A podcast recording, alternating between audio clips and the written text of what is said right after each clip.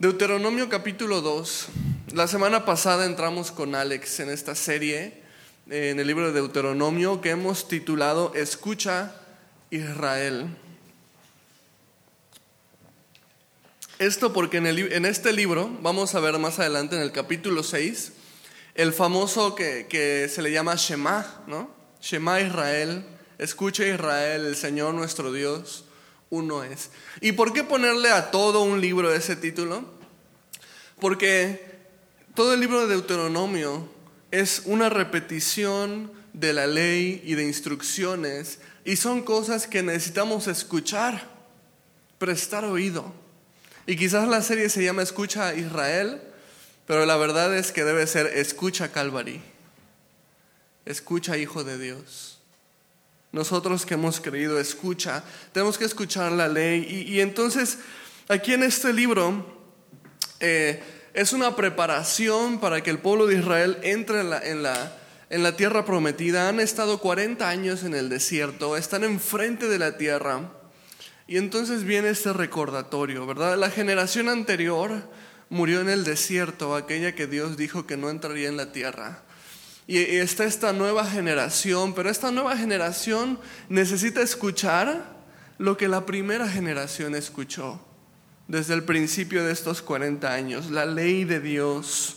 Por lo que ahora Moisés se toma tiempo con esta generación para enseñarles, recordarles la ley.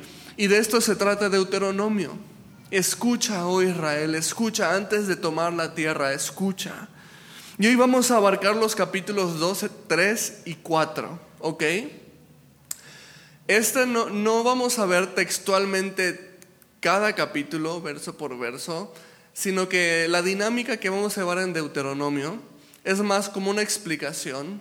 Te voy a ir contando de qué se trata cada capítulo. Vamos a ir leyendo algunos versículos clave, pero vamos a ir viendo de una manera más panorámica el libro de Deuteronomio. Y el título de hoy le he puesto, El no de Dios es bueno. Qué tema tan importante.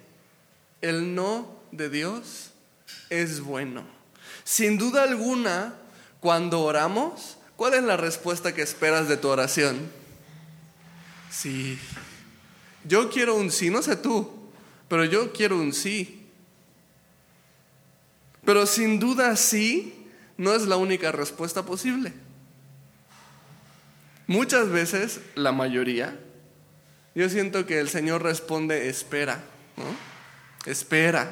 No me da el sí, tampoco me da necesariamente el no, pero a veces me dice, espera.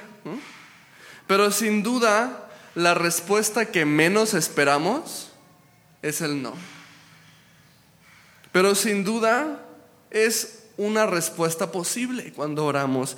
Esto es una prueba para nuestra fe, es una prueba para nuestro amor por Dios, cuando Dios dice no, cuando Dios dice no. ¿Te acuerdas cuando Dios le dijo no a Pablo? He orado para que tres veces, he orado tres veces para que Dios quite este aguijón de mi carne, pero me ha dicho, básate mi gracia, o sea, no. Muchos se han alejado del camino porque no han sabido lidiar con el no de Dios. Pero vamos a ver en la porción de hoy que cuando Dios dice no, es un no bueno, es un no amoroso, es un no que obra para nuestro bien, que nos conviene, aunque no lo veamos por el momento. Así que vamos a entrar en el estudio de hoy y vamos a ver tres puntos en el estudio de hoy acerca del no que nos da Dios. El punto número uno es, el no de Dios me guarda de lo que no es para mí, capítulo 2. Segundo punto, me prepara para lo que sí es para mí, capítulo 3. Y finalmente me permite conocerlo verdaderamente, capítulo 4. Estos tres capítulos vamos a ver hoy, 2, 3 y 4. Así que vamos a iniciar sin más preámbulo el estudio de hoy si ya estás ahí en Deuteronomio, vamos a iniciar con el capítulo 2, versículo 1. Y dice de la siguiente manera. Luego volvimos y salimos al desierto, camino del Mar Rojo, como Jehová me había dicho. y rodeamos el monte de Seir por mucho tiempo. Recordemos que Moisés está en medio de su primer discurso, aquí en Deuteronomio. Les está haciendo un recuento a esta nueva generación de lo que ha pasado hasta ahora en estos 40 años. Y es interesante porque en este primer versículo que leemos ya tenemos el primer no. Presta mucha atención al final del versículo 1 ¿Cuánto tiempo dice que estuvieron? Dice, por mucho tiempo.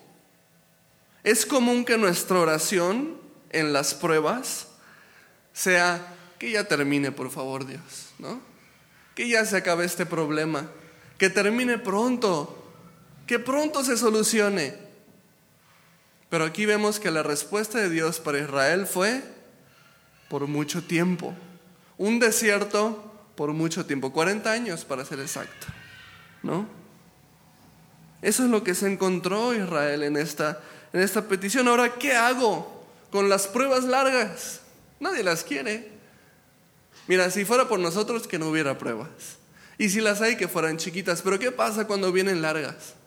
¿Qué pasa cuando la prueba viene grande, por un largo tiempo? ¿Qué hago cuando he estado en una prueba más tiempo del que quisiera? ¿Vas a batallar con desánimo? Por supuesto. Vas a batallar en tu mente, vas a batallar en tu paciencia. Todo eso es seguro, pero necesitas permanecer. Las pruebas largas se tratan de permanecer, de perseverar. Fíjate que dice Hebreos 12, 1 y 2, la segunda parte del versículo 1 y 2. Pablo, bueno, no es Pablo, algunos creen que es Pablo, pero el autor de Hebreos dice, corramos con paciencia, subraya la palabra paciencia, la carrera que tenemos por delante. Puestos los ojos en Jesús, autor y consumador de la fe, el cual por el gozo puesto delante de él sufrió la cruz, menospreciando el oprobio, y se sentó a la diestra del trono de Dios.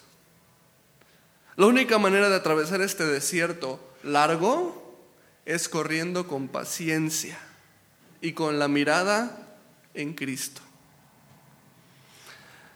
Esto no es una carrera de velocidad, sino es una carrera de resistencia. La vida cristiana no es una carrera de velocidad, no es, un, no es una carrera de los 100 metros planos que es un sprint rápido y se acaba. No, la vida cristiana es más bien un maratón de 40 kilómetros. Como bien dice Pablo, no se trata de correr rápido, se trata de correr con paciencia. ¿Qué, término, qué idea tan interesante? Correr con paciencia. Se trata de mantener la mirada en la meta. Así lo han tenido que hacer los israelitas estos 40 años la mirada en la meta. Ahora a continuación vemos que Dios dice no en tres ocasiones a los israelitas con respecto a la tierra que no es para ellos. Fíjate, versículos 2 al 5 dice, y Jehová me habló diciendo, bastante habéis rodeado este monte, volveos al norte. Y manda al pueblo diciendo, pasando vosotros por el territorio de vuestros hermanos, los hijos de Saúl que habitan en Seir, ellos tendrán miedo de vosotros, mas vosotros guardaos mucho. No os metáis con ellos, que dice, porque no os daré de su tierra, ni aun lo que cubre la planta de, un pie, porque yo he dado por heredad a Esaú el monte de Seir. Primero no, no, esa no es su tierra, lo siento. Ahora, si pasamos al versículo 9, si te adelantas un poquito conmigo al versículo 9, continúa y dice, y Jehová me dijo, no molestes a Moab, ni te empeñes con ellos en guerra. Dice, ¿por qué? Porque no te daré posesión de su tierra, porque yo he dado a Ar por heredad a los hijos de Lot. Segundo, no. Tercero, no en el versículo 19, si te adelantas conmigo, el versículo 19 dice, y cuando te acerques a los hijos de Amón, no los molestes ni contiendas con ellos, ¿por qué? Porque no te daré posesión de la tierra de los hijos de Amón, pues los hijos de Lot le he dado por heredad. Tres, no seguido por parte de Dios. Qué racha. Israel estuvo pasando por diferentes pueblos mientras que estuvieron eh, por el desierto. Pueblos que bien hubieran podido tomar para dejar de deambular, para poder establecerse. Recordamos que ellos eran una nación exageradamente grande, demasiado grande para aquel entonces. Pero esos pueblos no eran la tierra prometida.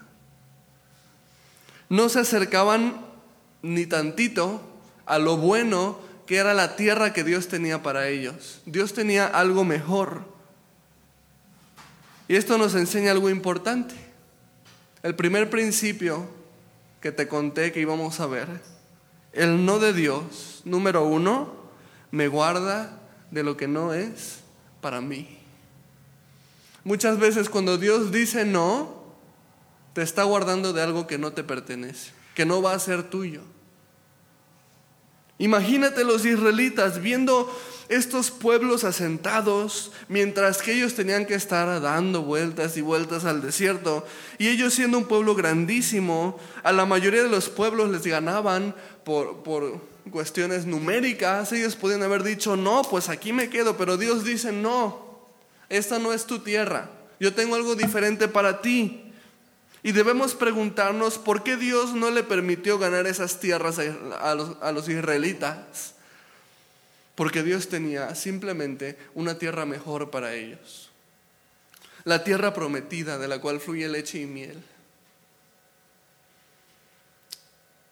Y nos preguntamos entonces, y hasta te lo puse en una diapositiva ahí, Deja que eso penetre. ¿Por qué Dios te tiene que decir que no muchas veces? Primer lugar, porque tiene algo mejor para ti. Segundo lugar, porque hay cosas que a ti te parecen buenas, pero no te pertenecen. Pero Dios, dirá alguna hermana, ¿no? Dios, yo creo que este hombre es para mí, mira, Es el príncipe azul por el que está orando. O un varón dirá, creo que esta mujer es buena para mí. Quiero esta relación. ¿Por qué me estás diciendo que no? Si parece muy bueno. Pero Dios, este trabajo se ve muy bueno para mí. ¿Por qué me estás diciendo que no? Pero Dios, esta escuela. Pero Dios, esta ciudad a la que quiero ir. Pero Dios, este viaje que quiero hacer. Pero Dios, ¿no? Pero Dios. Hay cosas de las que Dios tiene que decir no. Escucha bien esto, porque te ama demasiado como para darte algo menor de lo que Él tiene dispuesto para ti. Dios te ama demasiado como para permitirte tener algo menor de lo que Él tiene para ti. Y por otro lado, por supuesto, Dios tiene que trabajar con tu corazón. Dios tiene que tratar con tu fe. Dios tiene que tratar con tu paciencia. ¿Puedes decir paciencia? Paciencia. Antes de darte una promesa, antes de darte algo muy bueno para ti. A veces Dios tiene que tratar con tu paciencia, tal como lo hizo con Israel. Examina las siguientes preguntas en tu corazón. Si Dios dice no, examina estas preguntas. ¿Seguiré amándolo? Si Dios dice no, seguiré adorándolo. Si Dios dice no, seguiré yendo a la iglesia. Si Dios dice no, seguiré agradecido con Él. Pregúntate, son preguntas con las que debemos examinarnos. Ahora vamos a avanzar un poquito más en el capítulo 2 y vamos a irnos a los versículos 24 y 25. ¿Ok? Dice, levantaos, salid y pasad el arroyo de Arnón. He aquí, he entregado, subraya esa frase, he aquí, he entregado en tu mano a Sejón, rey de Esbón a Morreo y a su tierra. Comienza a tomar posesión de ella y entra en guerra con él. Hoy comenzaré a poner tu temor y tu espanto sobre los pueblos debajo de todo el cielo, los cuales oirán tu fama y temblarán y se angustiarán delante de ti. Es interesante que Dios les dice que sí les va a entregar la tierra de, de Sejón, pero no para quedarse con la tierra, sino para comenzar a poner este temor y espanto, dice, sobre otros pueblos. O sea, Él quiere empezar a dar a conocer a su pueblo para que cuando ellos entran en la tierra prometida tengan un nombre de respeto o de temor que las naciones lo piensen dos veces antes de levantarse en contra de ellos. Y Dios empieza a hacer esto. Y eso, dicho sea de paso, una nota a pie de página. Aun cuando Dios dice que sí, el sí es a su manera y no a la nuestra. Porque este sí no era para que se quedaran con la tierra, este sí nada más era para darles un nombre, para que las naciones temblaran delante de ellos. Aun cuando Dios dice que sí, el sí tiene que ser a su manera no era nuestra nota a pie de página. Eh, pero entonces, presta atención en esa frase que te dije que subrayes, que dice aquí, he entregado. Vamos a hablar de esto un poquito más adelante. Subraya esa palabra, he entregado. Y nota que está en tiempo pasado, curiosamente. Vamos adelante a los versículos 31 al 33. Okay, fíjate cómo continúa la historia. Y me dijo Jehová, he aquí, yo he comenzado a entregar, otra vez subraya eso, yo he comenzado a entregar delante de ti a Sejón y a su tierra, comienza a tomar posesión de ella para que le heredes. Dice, y nos salió Sejón al encuentro, él y todo su pueblo, para pelear en Haza. Mas Jehová nuestro Dios lo entregó delante de nosotros y lo derrotamos a él y a sus hijos y a todo su pueblo. Es interesante, la batalla ni siquiera había empezado cuando Dios ya le aseguraba, en tiempo pasado, he entregado, he comenzado a entregar. Por eso dije que lo subrayes. Dios tuvo que decir que no a muchas cosas anteriormente para después poder darles aquellas que en verdad serían mejores para ellos. ¿Ok? Te lo repito.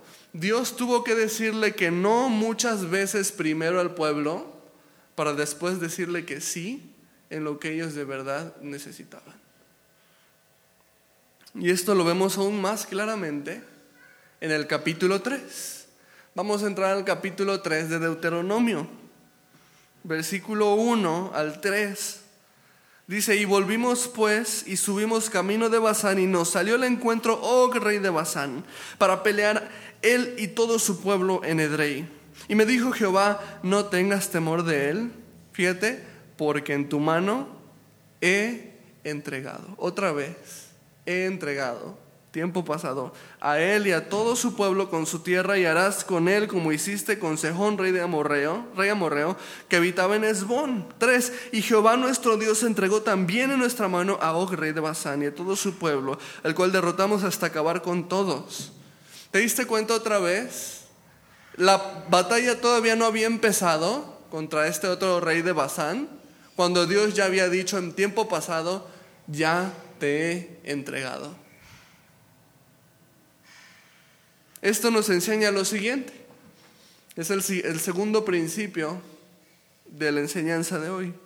El no de Dios, número dos, me prepara para lo que sí es para mí. Tanto así que Dios dice, antes de que inicie la batalla, he entregado, ya es tuyo, ya te pertenece. Y esto no, no debe sorprendernos. Tenemos una hermosa promesa que nos hace el Nuevo Testamento. Efesios 2.10.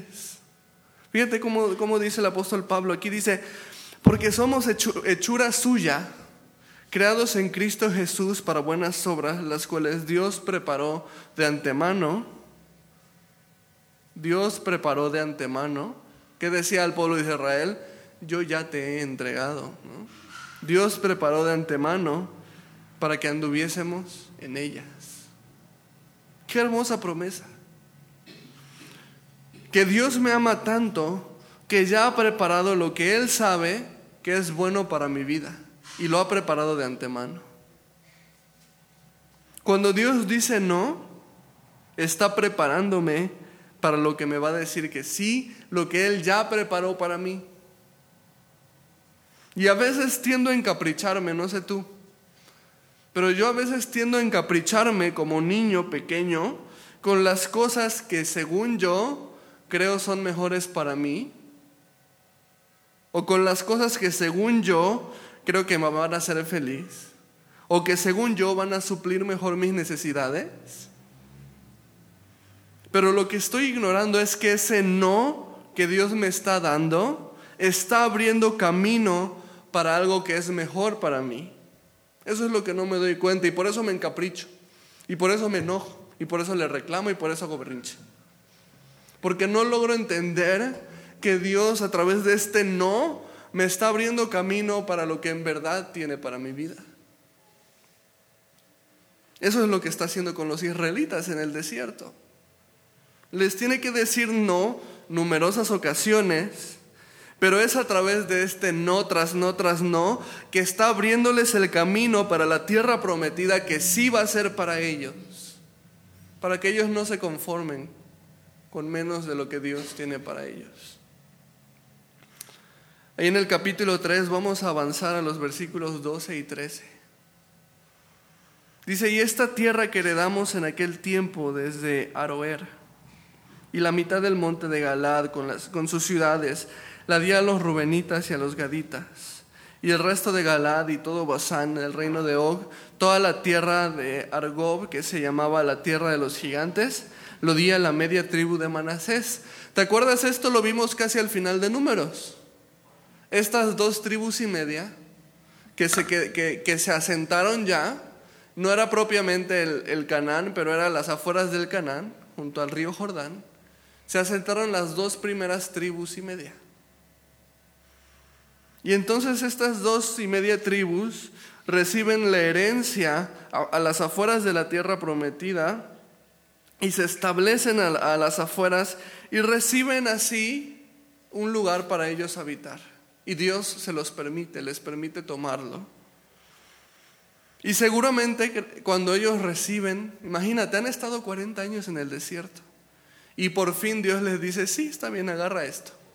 Agarra esto. Imagínate después de 40 años como nómada, de un lugar a otro, por fin tengo una tierra para asentarme.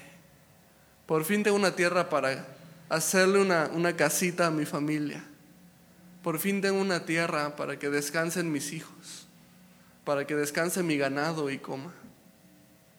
Por fin, te aseguro que estas dos primeras tribus que reciben su parte de la herencia, en ese momento dicen, qué bueno que Dios me dijo no anteriormente. Qué bueno que Dios no me dejó conformarme con otra cosa. Porque este lugar es mejor. Y sabes, a lo largo de mi vida he pensado esto muchísimas veces. No sé tú, pero a veces viendo en retrospectiva y recordando qué bueno que Dios me le dijo que no a este lugar que le pedía. Personalmente mucho tiempo le pedí Cuba. Estaría yo en Cuba, no estaría aquí ahorita. Qué bueno que Dios dijo no a esa relación. Qué bueno que Dios le dijo no a esa carrera, aunque en su momento créeme que me dolió en el alma no poder estudiar música como yo quería. Pero hoy en día puedo decir qué bueno que Dios le dijo no a esa carrera. Hoy veo un propósito mucho mejor en lo que Dios me hizo esperar. Y eso es precisamente lo que hoy en día me hace agradecer cuando Dios me dice no. Porque creo que he aprendido, digo ahí voy, pero ya voy aprendiendo una lección. Qué bueno que Dios dijo que no porque hay cosas por las que sí vale la pena esperar.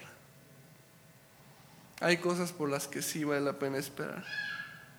Dile a la persona que está junto a ti, y si se está durmiendo, dale un codazo de una vez.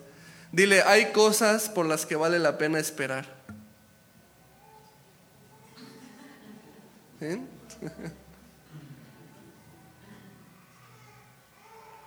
No es fácil.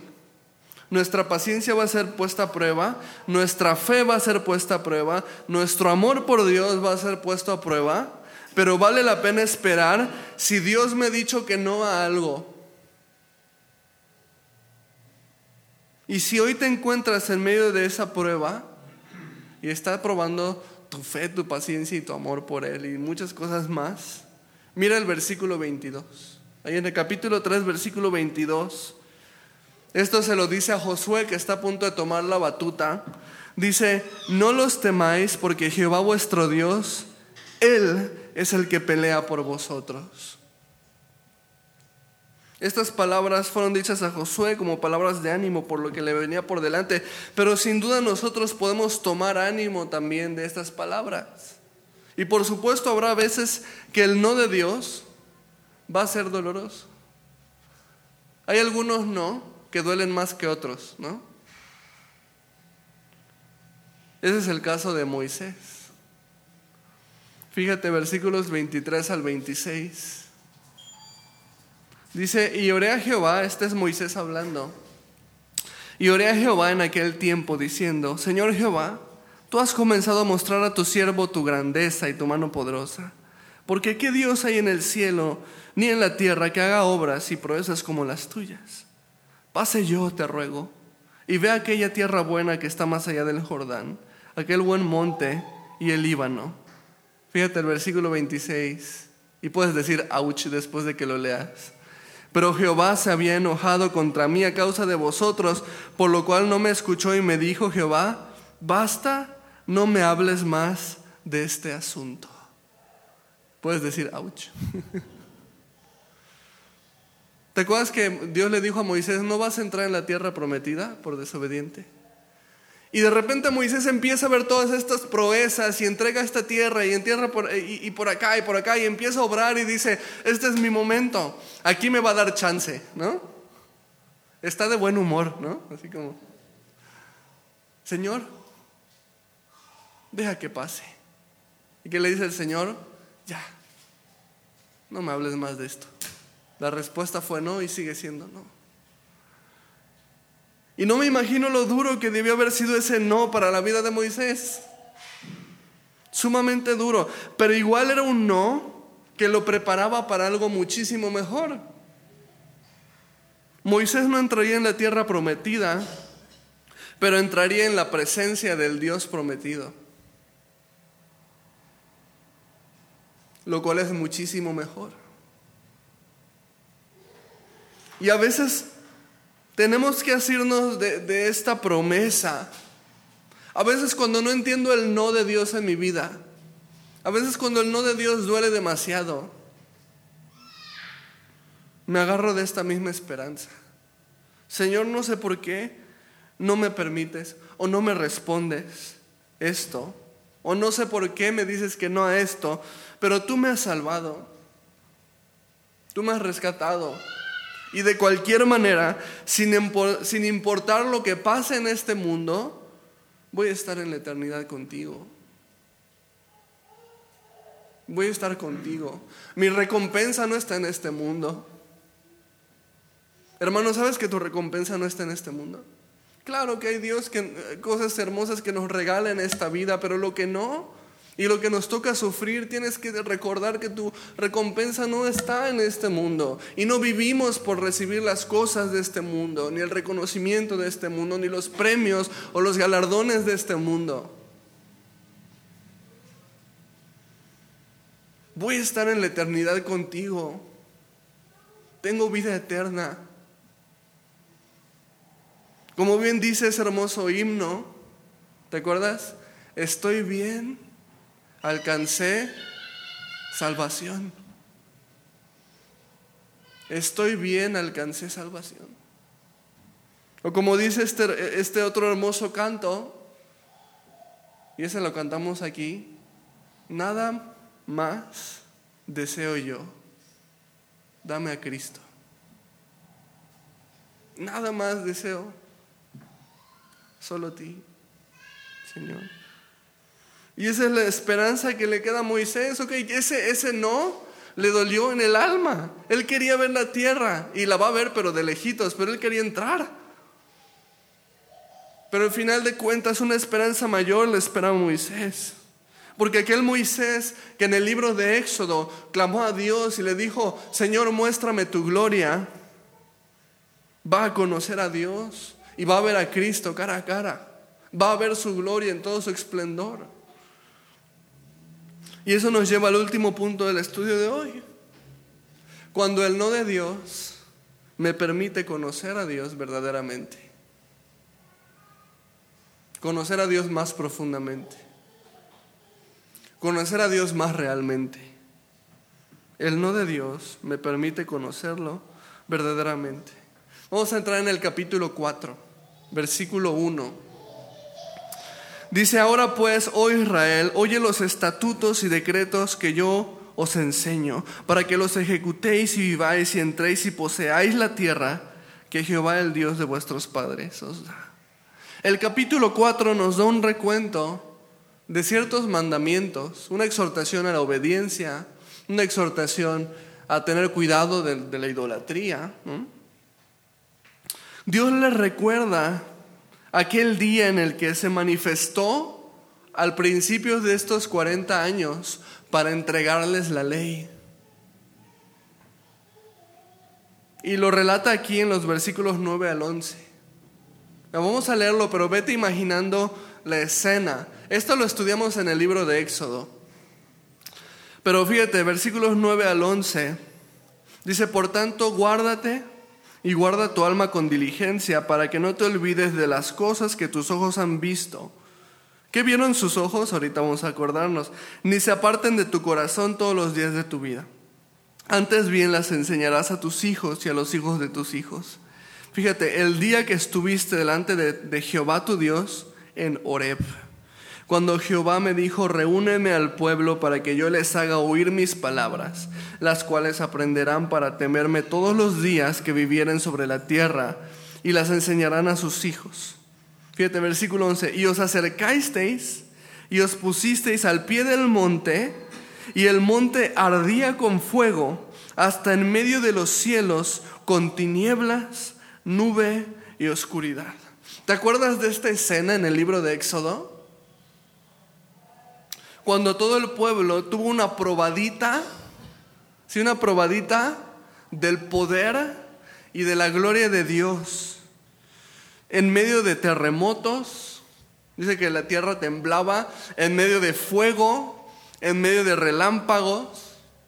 Moisés subió al monte, porque hasta el pueblo, hasta el pueblo dijo en ese momento, no Moisés, ve tú, sube tú tú háblanos mejor, sé nuestro mediador, ¿no? Vieron el poder de Dios. El pueblo tembló ese día y vio qué tan poderoso es el Dios que los había llamado. Y entonces Moisés subió y tuvimos una serie en el libro de Éxodo que se llamaba En la nube, ¿te acuerdas? Que, fue, que abarcamos los 40 días y 40 noches que Moisés estuvo arriba en la nube con Dios recibiendo los mandamientos, recibiendo los mandamientos. ¿Te acuerdas qué fue lo que hizo el pueblo mientras que Moisés estaba arriba con Dios en el monte? El becerro de oro, ¿te acuerdas? Y entonces Dios les dice, no se les olvide, no se les olvide. Y, les da de hecho una advertencia hacia la idolatría. Fíjate, versículos 15 al 16 porque, porque Dios ya se sabe la historia, ¿no? No vaya a ser que estos me hagan lo mismo. Dice, guardad pues mucho, versículo 15, guardad pues mucho vuestras almas, porque ninguna, pues ninguna figura visteis el día que Jehová habló con vosotros en medio del fuego, para que no os corrompáis y hagáis vosotros escultura, imagen de figura alguna, efigie de varón o hembra. Entonces viene esta, esta advertencia porque, sí, cuando Dios le da la ley al pueblo, lo primero que hace el pueblo es romperla. Y van con Aarón y le dicen, haznos un ídolo. Y Aarón va y lo hace. Ese becerro de oro. Y continúa exhortando al pueblo entonces que no se olviden de la ley, que no se olviden de los estatutos. Vamos a avanzar hasta el versículo 39, 39 y 40.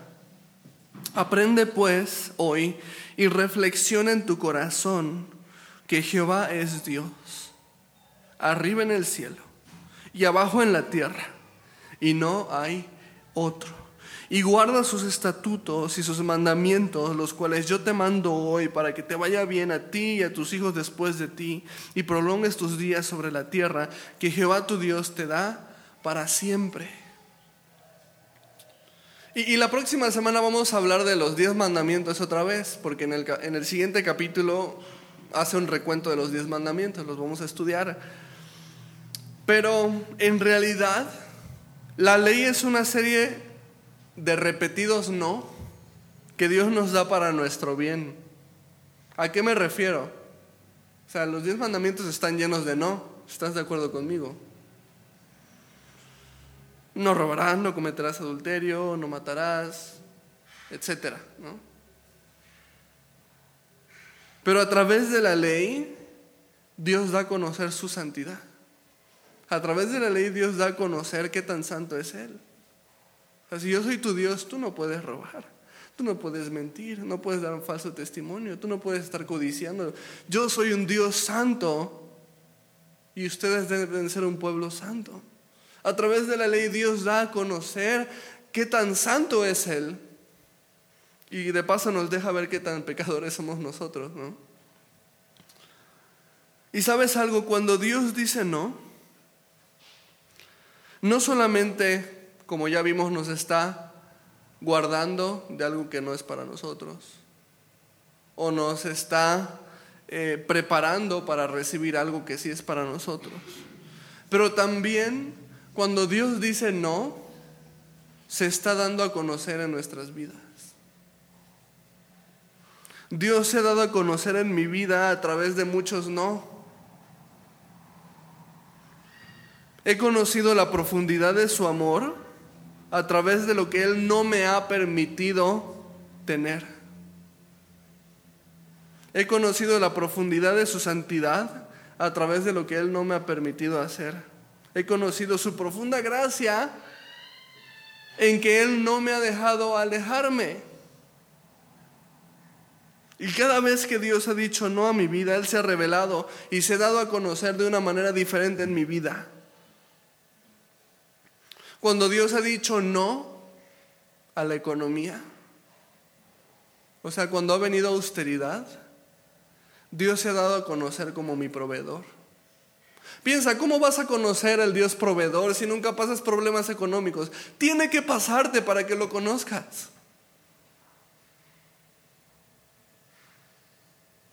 Cuando Él ha dicho no, y a través del dolor, se ha revelado como consolador. Porque ¿cómo vas a conocer al Dios que consuela si no permite que pases por dolor? A través del no que ha generado quebranto en mi vida, he conocido al Dios restaurador. Hoy sé que Dios restaura porque he estado roto antes. A través de la debilidad he conocido al Dios que es mi fortaleza. Y hoy en día yo sé que Dios es fuerte porque he estado en debilidad. Porque soy débil. Cada vez que Dios ha dicho que no, cada vez que Dios ha permitido que en mi vida pase lo que yo no quería, Él se ha dado a conocer más grandemente en mi vida. el no de Dios me permite conocerlo. Una lección que Dios le ha dado a Israel y desea que nosotros la comprendamos. Así que hasta aquí vamos a abarcar el estudio de hoy. ¿Ok? Vimos en un vistazo general los capítulos 2, 3 y 4. En el capítulo 2 vimos aquellas naciones que Dios le dijo a Israel, no, esta no es para ti. En el capítulo 3 vimos aquellas que Dios sí le entregó En el capítulo 4 vimos el mandamiento para obedecerle a través de, de ese día tan tremendo que Dios se reveló a su pueblo. ¿no? Y Moisés está dando un recuento de la historia de lo que han vivido en el desierto. Pero nos hemos llevado tres valiosas lecciones sobre lo que pasa cuando Dios dice que no. Primero, me guarda de lo que no es para mí. Segundo, me prepara para lo que sí es para mí. Pero sobre todo, me permite conocerlo más. Y a través de todo esto me doy cuenta que el no de Dios es en realidad algo bueno. Es bueno para mi vida. Si Dios lo obra todo para bien, entonces cada no que ha venido de parte de Dios es un no que está obrando para mi bien. Y caigo en cuenta que necesito que Dios diga que no de vez en cuando.